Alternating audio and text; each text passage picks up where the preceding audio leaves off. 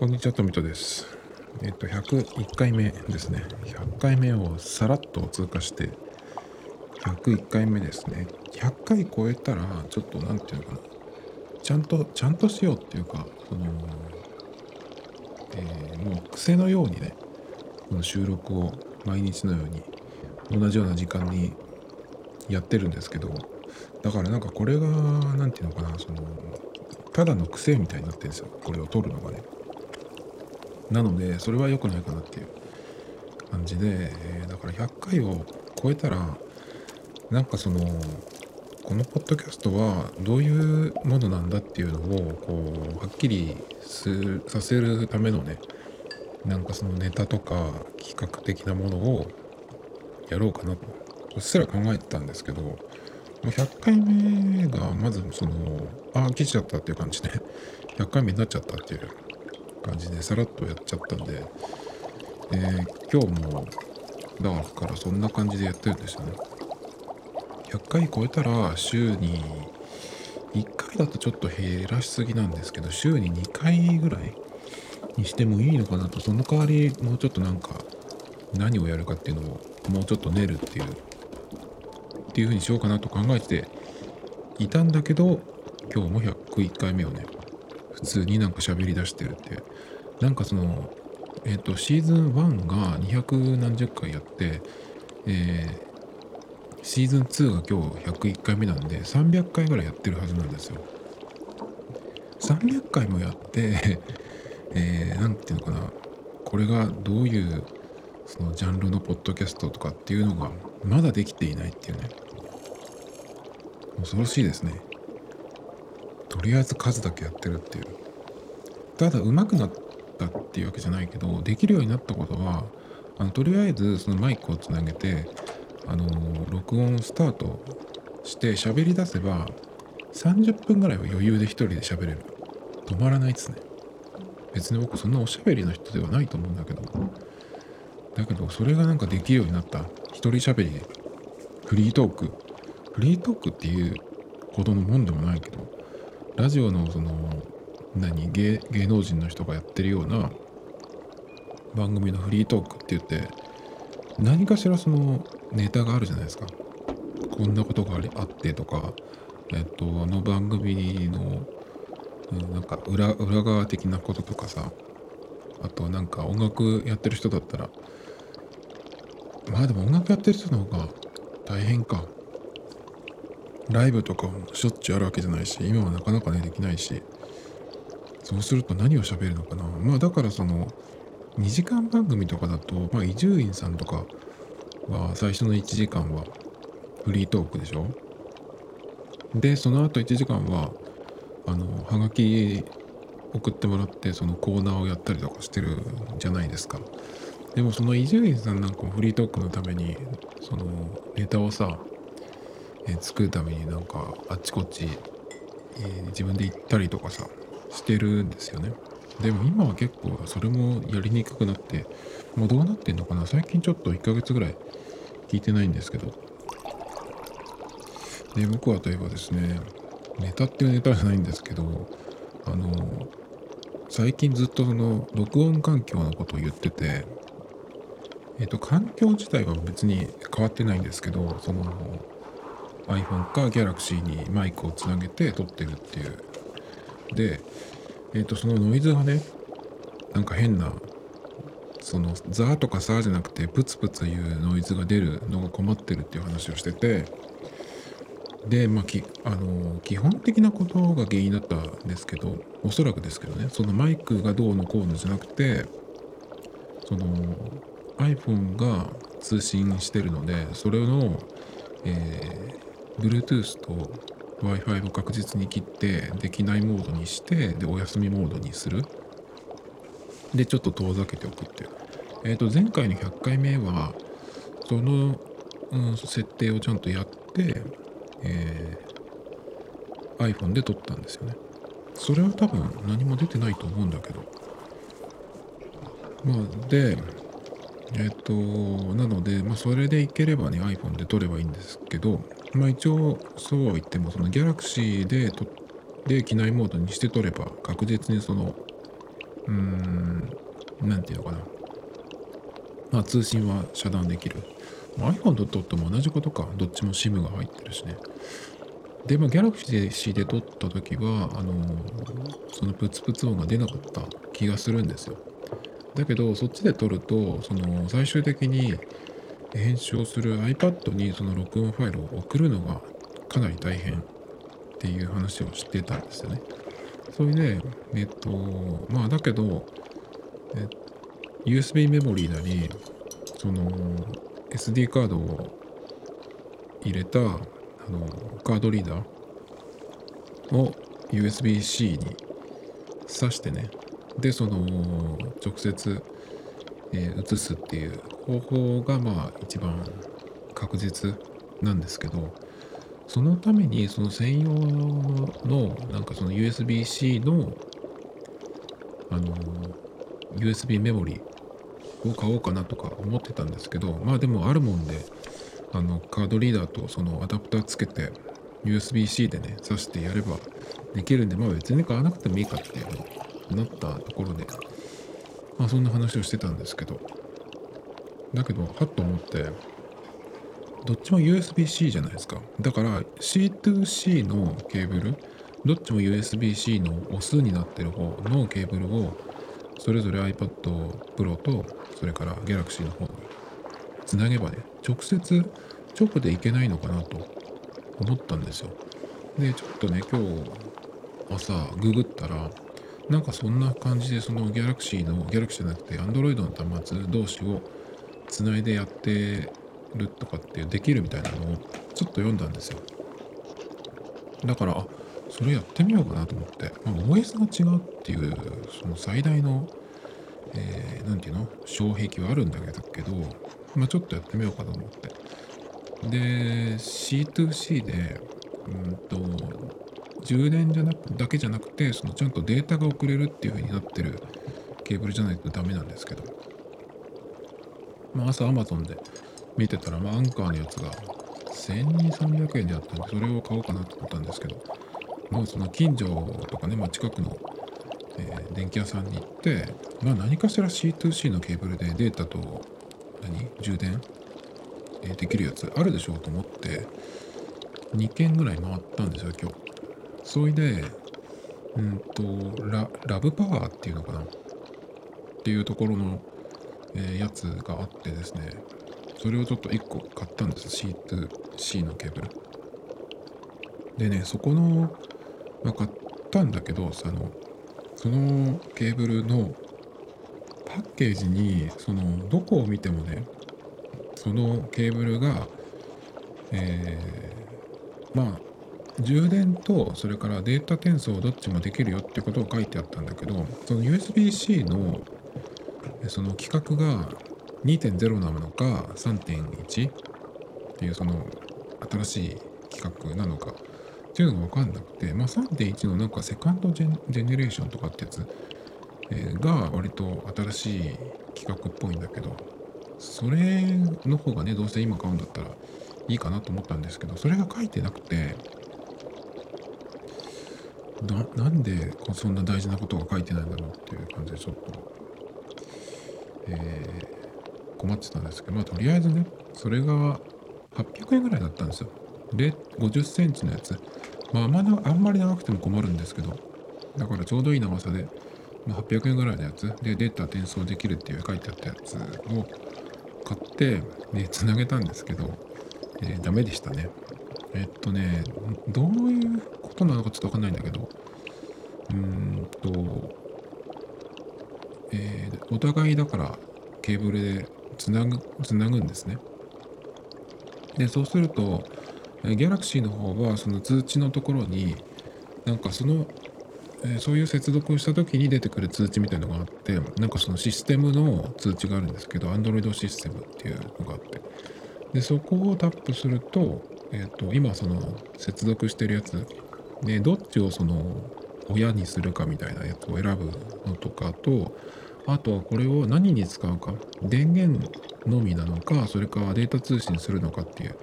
で電源のみっていうふうにすると、えっ、ー、と、まあ、どっちをその親というか元にするかっていうのを選ぶと、えー、Android の方に、Galaxy の方に iPad のバッテリーから充電するっていうこともできるし、その逆に Galaxy の方のバッテリーから、えー、iPad の方に充電するっていうこともできるんですね。ちょっとそれはね、収穫だったので、まあ、今、えっ、と、iPad と Galaxy と、それから iPhone 11、3台持ち歩いてるんですね。最近で、あの、モバイルバッテリーずっと持ち歩いてたんですけど、ちょっとでも荷物を軽くしたいっていうことで、あの充電アダプターも持ってるしあとは基本的にその100%近い状態でうちを朝出るんで。だからそのモバイルバッテリーが今必要っていうシチュエーションがあんまりないんですよだからちょっと今置いてってるんですけど。だからあんまりその外で充電しないと困るっていうようなことはほぼないんですけどこの3端末持ってればね。だけどその一応そのケーブル1本でまあ Android じゃないや。えっ、ー、と iPad からその Android に充電するっていうことができるっていうのがねちょっと分かったんですよね。でえっ、ー、と漢字のデータなんですけどこれがねちょっとよく分かんなくてでその何ていうのそのギャラクシーの方の通知のところから、えー、行くとうん iPad のなんかストレージにアクセスしてるような感じの画面は出るんですよ。だけどファイルアプリからそれを見るんじゃなくてなんか専用のねアプリというかメニューみたいなのが出てそこからその一応つながってる的なのが出るんですけどだけどお互いのそのファイルアプリにそのストレージとして出てこないんですよね。だから USB-C であのハードディスクとかそれから SD カードとかをえー、つないだ時に出るような感じでは出ない出ないんですよね。だからなんか、うん、今のところなんかできそうでできない。その iPhone iPad もそうですけど iOS の場合にその USB-C なりライトニングでなんかつなげた時にこれはそのアクセサリーはこのアクセサリーは対応してないみたいなアラートが出る時もあるんですけど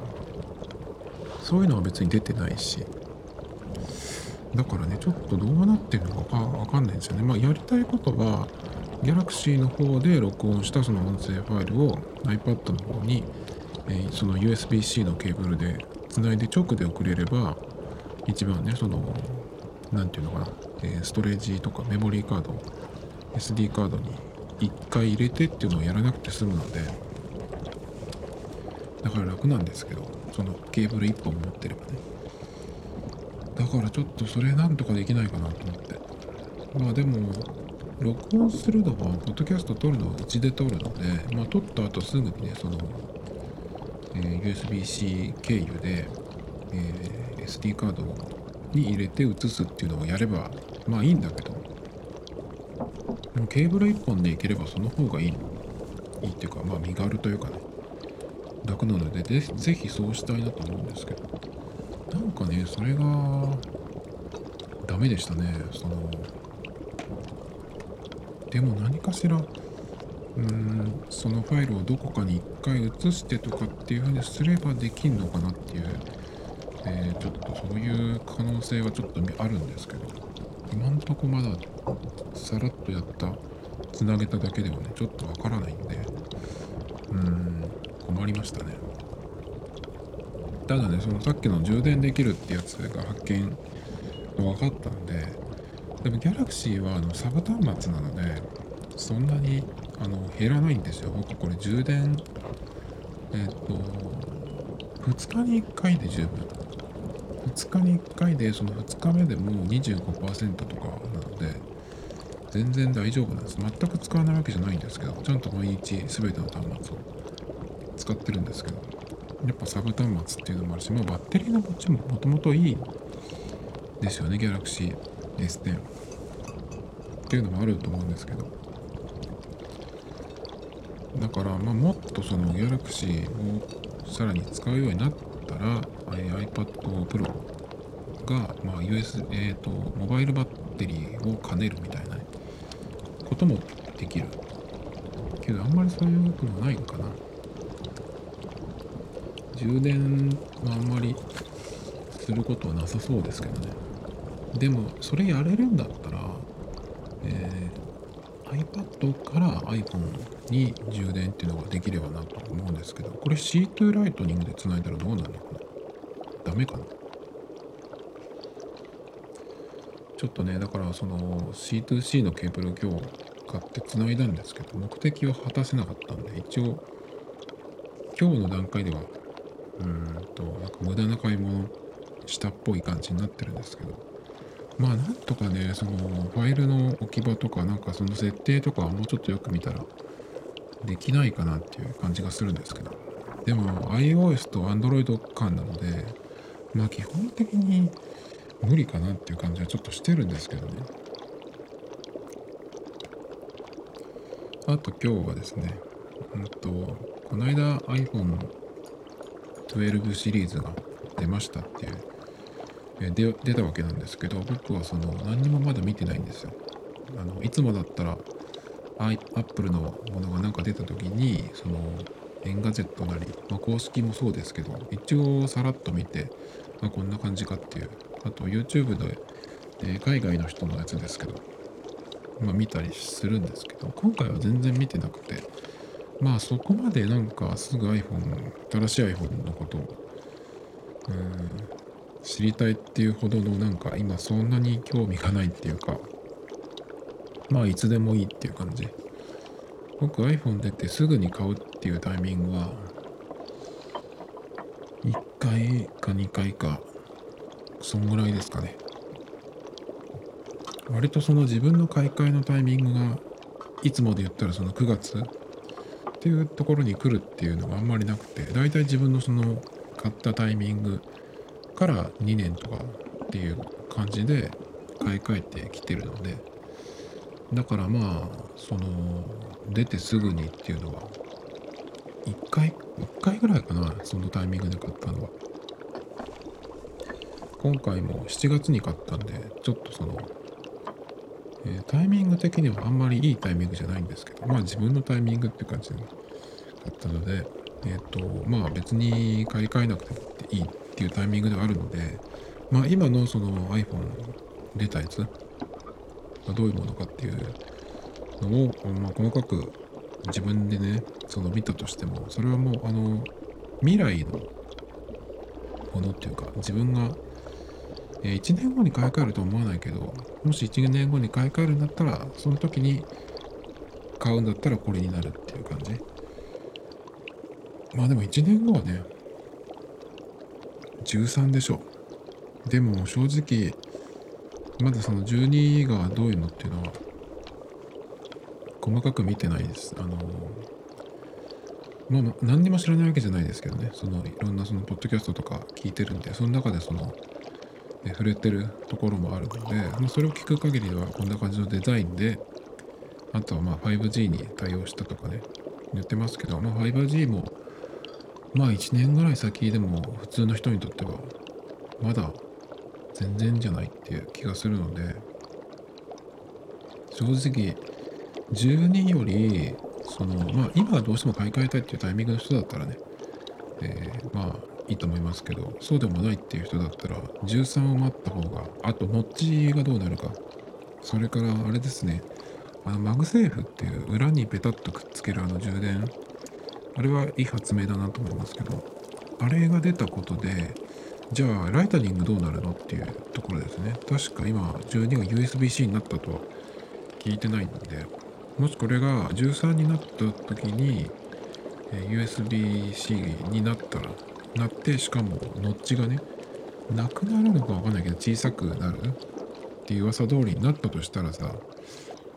デザインとかはそんなに変わらなかったとしたらねそっちの方が全然いいタイミングじゃないかなっていうふうになりかねない。結構その iPhone7 とかが出た時もそうだけど6から77から8のあたりってデザインは基本的に変わってないじゃないですかであの頃って結構そのまあ今でもそうだけど出るとカメラがなんか史上最高になったってなんか毎年言ってる気がするんだけどでもそれもさ、今年もなんかそんなようなこと言ってるんですけど、またカメラがトピックかよって思っちゃうんですよね、正直。カメラがフィーチャー、フィーチャーポイントっていうか。だからなんか、いつもじゃんっていう感じ。で、そのカメラもさ、あのえーだから、これから12を買う人、まあ、もし12が出てない時だったら11の時。えーだから、毎年その史上最高更新してると思うんですけど、使い始めるとさ、別にいつもの iPhone のカメラっていう気がするんだよね。僕はあんまり、その iPhone のカメラが新しくなって最新機種を買っても、なんか、すごい変わったっていう気がしない。どこでそれを見てるのか。だからその、そういうところにすごく、うん、騒げるというか、反応する人っていうのは、特にスペックとかを気にする人、業界の人とか、あとはそのマニアというか、オタク的な人ぐらいじゃないかなっていう気がするんだよね。普通の人はっていうかさ、その、普通の人の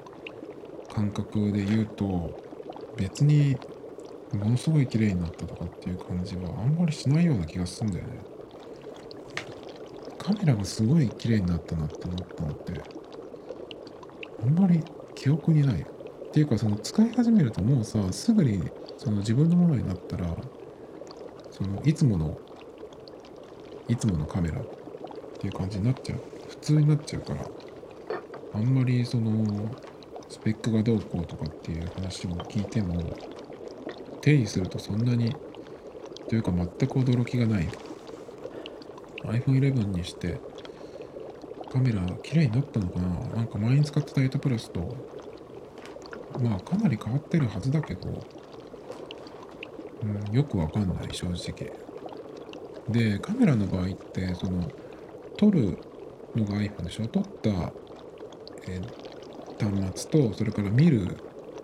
もの。だから iPhone で撮って iPhone の、自分の iPhone の画面で見るっていうのだと、なんかそんなに、うん、変わんないんじゃないかなっていう感じは余計するんですよね。だからディスプレイもすごく変わったとかっていうと、えー写真が変わったのとか動画が変わったなっていうふうになるかもしれないんですけど僕それで言うとねだからよっぽど今その使い始めて1ヶ月くらいですけどギャ Galaxy S10 のそのカメラと画面の方がなんか感動がありましたね特に全画面で撮った場合あの超広角で撮った時でその画面フル画面で表示した時はすごいなっていう感じがしましたけどねでもやっぱその詳しい人が言うには、うん、iPhone のカメラ特にまあ特に動画なのかな？はあのやっぱり全てのスマートフォンの中でもすごくトップクラスっていうふうに言いますね。それが僕はちょっとわからないです。正直。動画のそのフルサイズで撮らないし 4K とかでさ1080ぐらいで撮れば十分。でたまに FiLMiC Pro とか使っても 4K では撮れないですね。2K とかかな？4K はあの、えー標準の iPhone のカメラで 4K の設定にすればいいんですけど。それが 4K にしない。やっぱでかくなるんでさファイルサイズが。そうすると送る時も時間かかるしでその 4K で撮ったとしてじゃあどうやって使う？何で編集するってことを考えるとそんなサイズはいらない。なんかその iMac Pro みたいなそういうごつい PC を使ってる人だったら 4K ってなるかもしれないけど。でもそのくらいのクラスの PC、Mac 使ってる人だったら 4K で撮るんだったらその一眼レフとかそのマジなビデオカメラを使うと思うんですよね。だからちょっと 4K のその意味がわからんっていう感じですね。だから、えーまあ 5G も日本でというか世界でまだ5%ぐらいっていう風に言ってるしだから本当に iPhone12 まあ iOS14 が本当に僕はダメダメっていうあの感想なのでちょっと iPhone12 が出たけど特にうん、積極的に見てないですね。今日バックスペース FM の暖房サイドを聞いてたんですけど、やっぱそこが一番その、アップルのなんか新しいもの出た時に、うんと、おさらいじゃないけど、そのまとめて、見るというか聞くですけど、っていうのはやっぱ一番最近はそこかな。ダンボサイドでそのダンボさんがすごい、あのー、すごい細かいことまでフォローしてくれて、あとね、そのバックスペースのそのダンボサイドのアップル界だと松尾さんが大体出てるんですけど、松尾さんっていうね、方が。で、松尾さんっていう人は、あの、アップルの雑誌を作ってた人でもあるので、やっぱりその、昔のアップルとか Mac のこととかもすごいこうさらって出てきて、それがその今のアップルのことにこうなんかつながる話をしてくれたりするんだけど、ね、そういうのが結構ねへえっていう感じでちょっと面白いですよね。でね昔のそのアップルのこと知ってる人になんかそのこういう話を聞く機会なんて僕ないですけどもしあったら聞いてみたいなと思うのが今ってもうジョブズがいないじゃないですか。もう10年近く経つのかな？亡くなってから。でそのジョブズが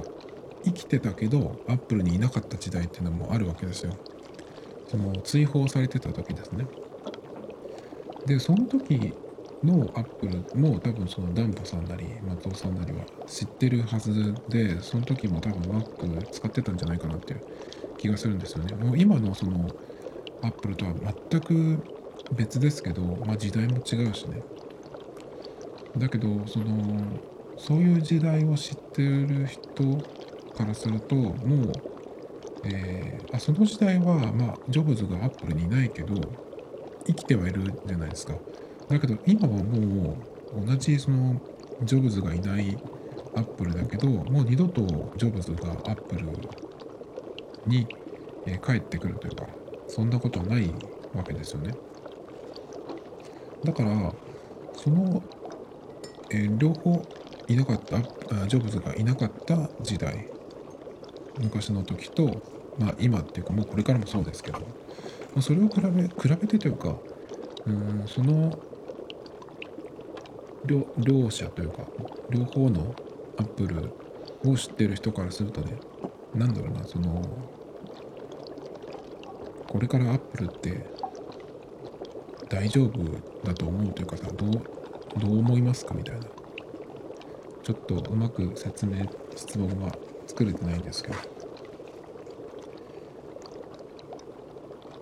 前のそのジョブズが追放されてた時のアップルって結構その迷走してたというかね。ジョブズがその復帰する直前はもう潰れるくらいの傾き方をしてたっていうらしいんですけど。まあだからそれに比べればまあ全然企業のその強さというかね持ってるものとか違うんであれですけど。まあそれでもそのジョブズがいないアップルっていうのは今も一緒じゃないですか。だからその iPhone のラインナップがなんかいろいろ出てるっていうのもなんか僕の感じではなんか大丈夫なのっていうそのなんか変な感じになってきてないのっていうふうに思ったりとかねするんですよね。だからなんかどどうなんですかねっていう。僕のその感覚自分が物を使ってる感覚から言うともうだいぶそのジョブズが亡くなってから今日までまあその企業としてはこう成長続けてると思うんだけどなんかやっぱりその出てくるものを見てる限りではあんまりなんかこう止まっちゃってる足踏みではないけどなんか止まってる気がするんだよねあんまりそのワクワク感みたいなのもないしどうなんだろうなとちょっと思い思っちゃいますけどねでそんな中その、D、暖房サイドを聞いててあの1個だけ興味持ったのが、ホームポットミニですね。スピーカーですね。えっ、と、ホームポットっていう、その、アップルが出してる、その、スマートスピーカーっていうんですか？えー、Siri に話しかけると、それでこう、いろいろ操作ができるっていう。で、えー、iPhone とかとつないで、えー、スピーカーで使えるっていうやつなんですけど、結構でかいんですよね、あれ。まあ、それのちっちゃいやつが出たっていうことで、えっ、と、他のポッドキャスト、ロックボト、ロックボトムポッドキャストっていうのを最近たまに聞いてまして、その中で、えっ、と、この間、昨日かな、聞いてたら、そこの方もホームポットミニの話をしていて、で、その時ね、僕ちょっと聞き流したんだけど、値段がどのくらいなのかなと思って、僕の勘、勘ではね、その時、3万くらいなのかなと思って、ホームポットでかいやつの値段もちょっと把握できてないんですけど、まあ正直全然興味がなかったんで、お店に行くと、あ、なんか置いてあるなっていうぐらいなんですけど、まあ、そのぐらいの認識だったんで、その値段も頭に入ってなかったんですけど、なんとでもこのホームポットミニが1万円、税抜きじゃないですかね。だから多分1万1000円。これはなんかちょっともしかしたらいいかもしれないなっていう。まあ安いからいいってわけじゃないんだけど、あのー、まあ今僕、BOSE のサウンドリンクミニっていう、えー、その1個だけのスピーカーを使ってまして、これがですね、スタバの、うん、トールかグランデの、トールじゃないな、グランデサイズのカップを逆さにしたような形のやつなんですけど、これで正直僕の、えー、何？耳というか感覚では音楽聴くには十分なんですよね。で、たまにこれをもう一個買って、そのステレオにしようかなとかちょっと思ったりするんですけど、これがどのくらいだっけな？3万か4万だったと思うんですよね。で、そこにホームポットミニが1万で出てきたっていうことで、で、これも2つ買って、そのステレオとして左右に使うっていうことができるんで、ちょっと面白いかもしれないなと思ったんですけど。ただね、音がやっぱりまだわからないじゃないですか。音が聞けるとこって、その、Apple Store に行くしかないのかな。まあ、Apple Store が静岡にはないんでね。もしかしたら沼津のララポートのあそこに行けば入ってくんのかな？あとは小島電機とかにもその Apple コーナーがあるんで、もしかしたら使えるかもしれないですけどただね僕アップルの製品のスピーカーとかその音系のものってあんまりその今まで好みだった試しがないんですよねえっ、ー、とまず iPhone の歴代のそのイヤホンもそうだしそれから iPhone よりもっと前ですね iPod の時代に iPod Hi-Fi っていうあの昔のラジカセみたいなサイズのあの横長のスピーカーがあったんですよ。で、それはその本体の上のところにドックがあって、そこに iPod をガチャってあのつなげて再生すると、そのスピーカーから音が出るってやつで、結構でかいやつですね。結構それもしかしていいかもと思って、あの、 Apple Store に見に行ったんですけど、その、でかさよりも、なんか音があんまり、うん、こんなもんかっていう、このサイズでこんなもんかっていう感じがして、ちょっと、まあ、ああいうその騒がしいとこで聞いたからかもしれないけど、なんかね、全く惹かれなかったですね。なので結構な、あの、うん、まあ、アップルの製品の中ではね、マニアックな商品かもしれないですけど、このやっぱ iPod Hi-Fi の、その、記憶がよ、よろしくない、あんまり良くなかったっていう記憶があるので、ホームボットのでかいやつ、今出てるやつ、それの音も聞いたことないですけど、あんまりちょっと期待できない気がしちゃうんですよね、どうも。あと、それより何より、まあ、これ系のやつっていうのは、ネットにつながってるっていうことが条件じゃないですか。だから Wi-Fi がないとダメなのかなっていう。もしだからこのホームポットミニが、えー、iPhone にテザリングでつないでっていう風にするのが OK であれば、まあ、もしくはそれか、えーと、Siri とか一切使わなくてただスピーカーとして使うっていうだけだったらその普通に Bluetooth 接続だけしてスピーカーとしてだけ使うっていうのが OK なのか。だからその最初にその使い始める時にえネットに接続してセットアップしてくださいよっていうそういう仕様だったらまあ僕の場合はうちに固定回線引いてないんで使えないわけですよね。だから Apple TV とかも、あのー、多分、今は、えー、うちでは使えないと思うんで、えー、使ってませんけど、だからこのホームポットミニ、この値段で、ちょっと大きさはまだよく分かってないですけど、えー、2個買ってステレオで使うっていうのも面白いかもなと思ったんですけど、その音のところと接続ですよね。ただスピーカーとしてだけ使うっていうのもありなのかっていう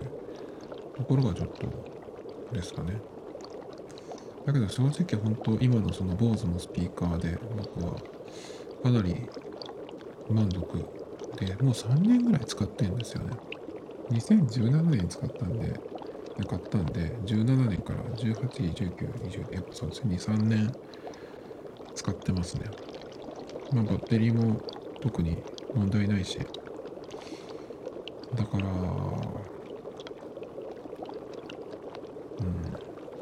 ん、まあ、もし音を聞く機会があったらその時ですかね。ちょっとこの値段には惹かれますけど、うん、ただこの場合、えー、Apple の製品なんで iPhone とか iPod, iPad とはあの仲良くできるかもしれない仲良くできると思うんですけど Galaxy の方とすんなりつなげられるのかっていうとこですね。今使ってるその BOSE のやつはあのどっちもそうなんですけどその専用のアプリが BOSE のアプリがあってでその BOSE のアプリを立ち上げると、えー、つなげペアリングしてるものが画面に出てくるんですよ。僕の場合はそのスピーカー1個なんでそのスピーカーの写真というか絵が出てくるんですね。で、そのスピーカーの絵を、えー、下に、画面の下にスワイプすると、その、スピーカーに触らなくても電源オンになるんですよね。で、えー、接続してくれるっていう、これがまずすごい便利で気に入ってます。で、えー、っと、一度つなげたやつだと、そのスピーカーの本体の電源を入れた時に、あの音声でどれとそのつないだコネクトしたっていうのを言ってくれるんですね。だから iPhone もそうだしそれから Galaxy の方も同時につないでくれるんで、まあ、どっちかから音を出せば音楽なりポッドキャストになりを出せばそのスピーカーからね音が出てくるのでそれがすごくその楽なんですよね。だからこのうん、使いやすさ、まあ、音も、音が気に入ってるってのもそうですけど、まあ、ここまで込みですね。だからその辺が Apple の場合はどういうふうにやるのかっていう、そのスピーカーに一切触らずに、えー、電源がオンになってつながる、つながる。これがやっぱすごいいいんですね。で、Android でも同じアプリがあるので、同じようにできるこれがねすごいやっぱりいいんですよね。まあ、そこまで、えー、見てどっちがいいかなっていう。まあどっちがいいかなっていうかでもうんホームポットを積極的に買おうっていうふうにはならないかな。で、Apple の話でついでに言うと、えー、iPad の話なんですけど、今僕、12.9インチの iPad Pro の、あのー、今の最新のモデルかな？を使ってます。で、えっ、ー、と、え使っていて、まあ、この12.9インチっていうね、でかいサイズを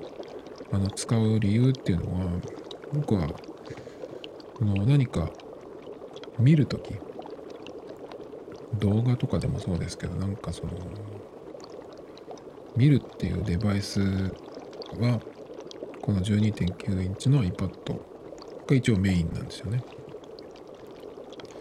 なので、やっぱりその、テレビとかに、えー、出せばもっとでかい画面見れますけど、まあ、日常的には iPhone とかの画面で見より見るよりかはこっちの方で見たい。ブラウザでも何でもそうですけど、割とこっちでいろいろやりたいっていうのが、やっぱでかい画面が欲しいっていうのですね。それと、あと、まあ、iPad を、Mac より iPad を選んでる最大の理由っていうのが、まあ、アプリのいろいろ、うん、アプリっていうのもあるんだけど、一番のはその、紙とペンの代わりにしたいことがあって、結構僕は、あの、何かしら、このポッドキャストやる時のそのメモとかもそうですけど、買い物のこと考えたりとか、なんかいろいろそうなんですけど、何かっていうと、その一度その考え事みたいなのを書き出したい。バーッと。で、その時に、やっぱ紙が一番自由っていうか、あの、テキストでキーボードで書くっていうと、左上からじゃないですか。で、カーソルがバーッとあって。っていうのがやっぱり、その、うん、頭にあるのを一回その書き出すっていうことで言うと、そのダイレクト感っていうのが、やっぱ手書きで紙のどこにでも書けるっていうのに、のを考えるとね、やっぱり、えー、紙とペンなんですよ。で、そこにこうバーッと書いていって、そこから、まあ、テキストにするなり、まあ、なんていうのかな、こう削ったりとかして完成させていくというか、まあ、手書きのものを何かその最終的に使うってわけじゃないけど、メモ書きというかノート書きというかそういうのは結構僕にとっては必要なので。で紙の場合だとそのバーって書いて、えー、必要なものもうすぐにいらなくなるものそれから1週間ぐらいちょっと残したいものとかいろいろそのあるんですけど紙の場合だとやっぱそのページをこうどんどん新しいページをめくっていくと一番最初のページにまだその終わってない残ってる項目とかがあったりする場合にその埋もれてっちゃうんですよね。どんどん新しいページに行くと。だけどあのこの iPad にその書くといらないところは消せるしで残したいものをテキストにしてその Apple のメモに、えー、移すっていうこともできるんでそのページをめくるっていうその感覚というかダイレクト感というかそれはやっぱり紙にしかないけどその何て言うのかな登れないそのページ自体は書いたところを更新していけるっていうのはデジタルの、えー、強みなので、まあ、そういうのもあって結構ね僕は、えー、ずっと使ってるアプリがあるんですけど Notability っていうノートアプリですね。があるんですけど、まあ、これをもう初めて12.9インチを買ったのって、まあ、これも2017年ぐらいだったかな。それからもう3年ぐらいずっと使ってるんですけど。だからこれが割とその手放せないっていうのもあって、え、まああとはポッドキャストの編集もこれでやってるし Mac と iPad と両方買い替えようかなって今年は思ったんですけど、でどっちかって言ったらやっぱ僕は iPad を取るんですね。その紙とペンの代わりっていうのもあるし、それからやっぱ持っていきやすいですね。それからえっと iPad の方がその他のアプリをうん考えると Mac よりもいろいろこう使うものが多いで新しいものもどんどん出てくるっていうかそれからその iOS というか iPadOS 自体の伸びしろっていうのもなんかある気がするんですね。Mac はもう完成されてるっていうかね、まあ、パソコン自体がもう、あレガシーとかっていう風な感じではないけど、別に。まあ何か、パソコンじゃなきゃできない、Mac じゃなきゃできないっていうことをやると本当にやっぱりそのスピードとか全然違ってくるので、単純にキーボードで文章を書くとかっていう時もやっぱり早いしね。だから、その、かなり得意分野っていうのが、うん、さらに際立ってる気がするんですけど、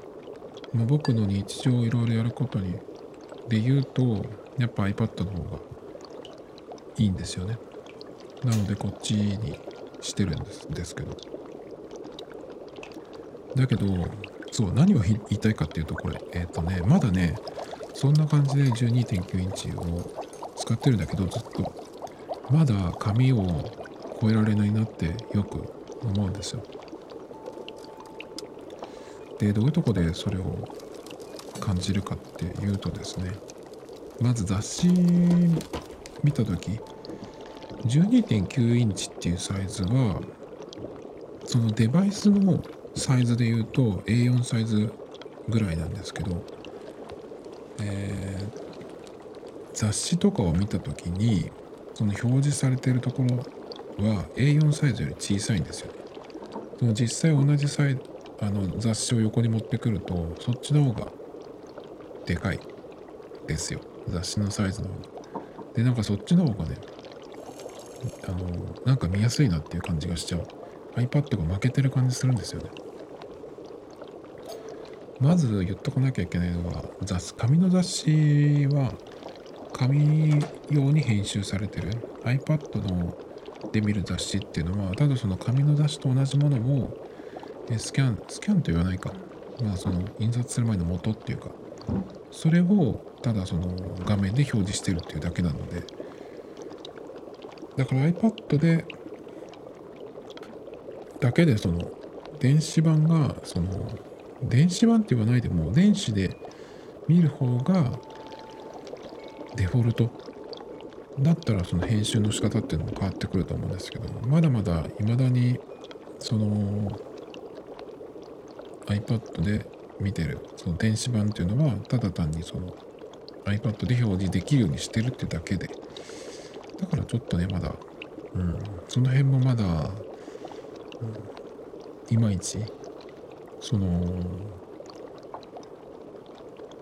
紙の雑誌と勝負になってないなというか。ですね。あとはやっぱりその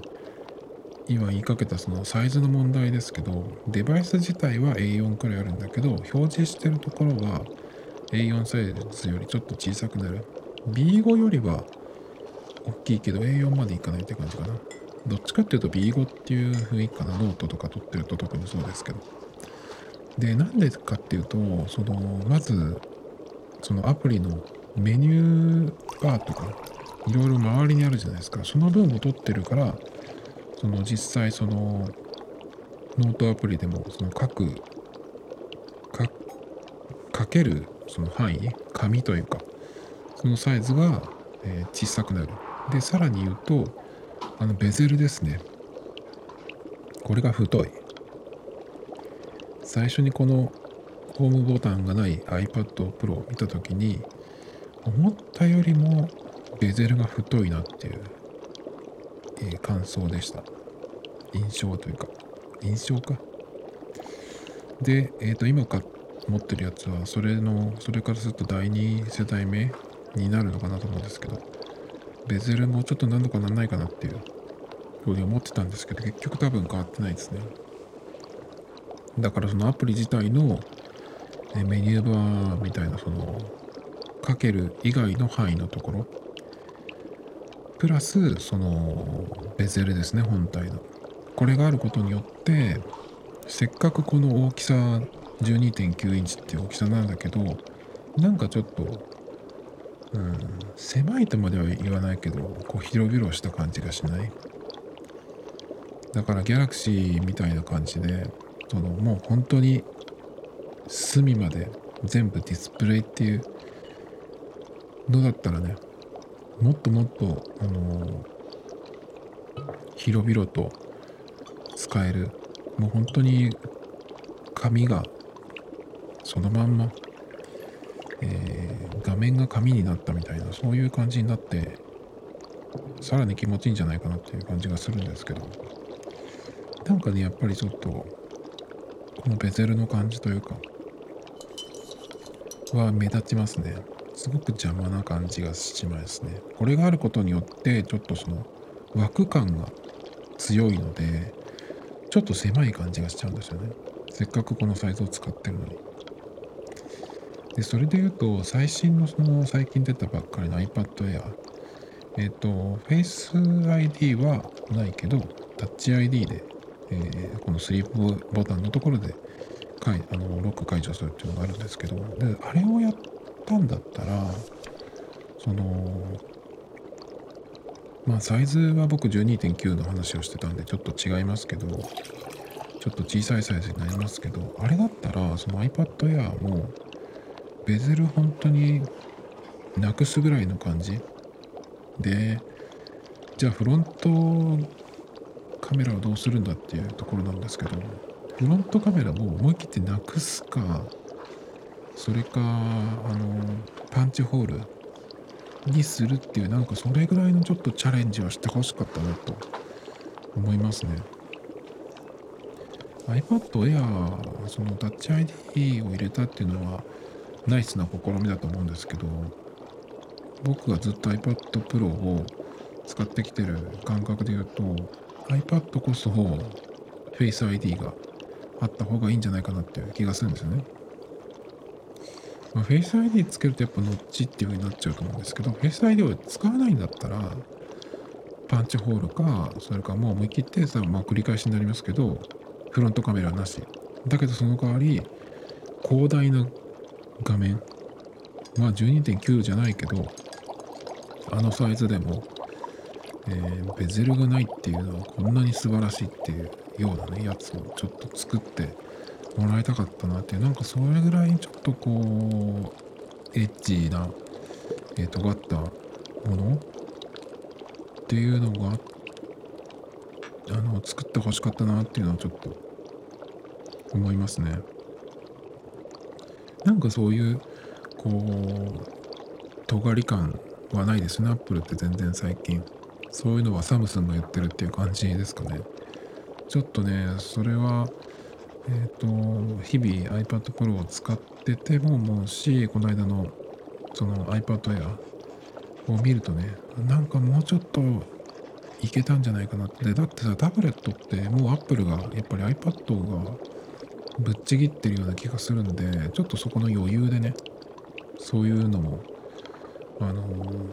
ー、出してみてほしかったなっていうふうに思いますね。Tomato Times Podcast. This program was broadcasted you, Anchor FM.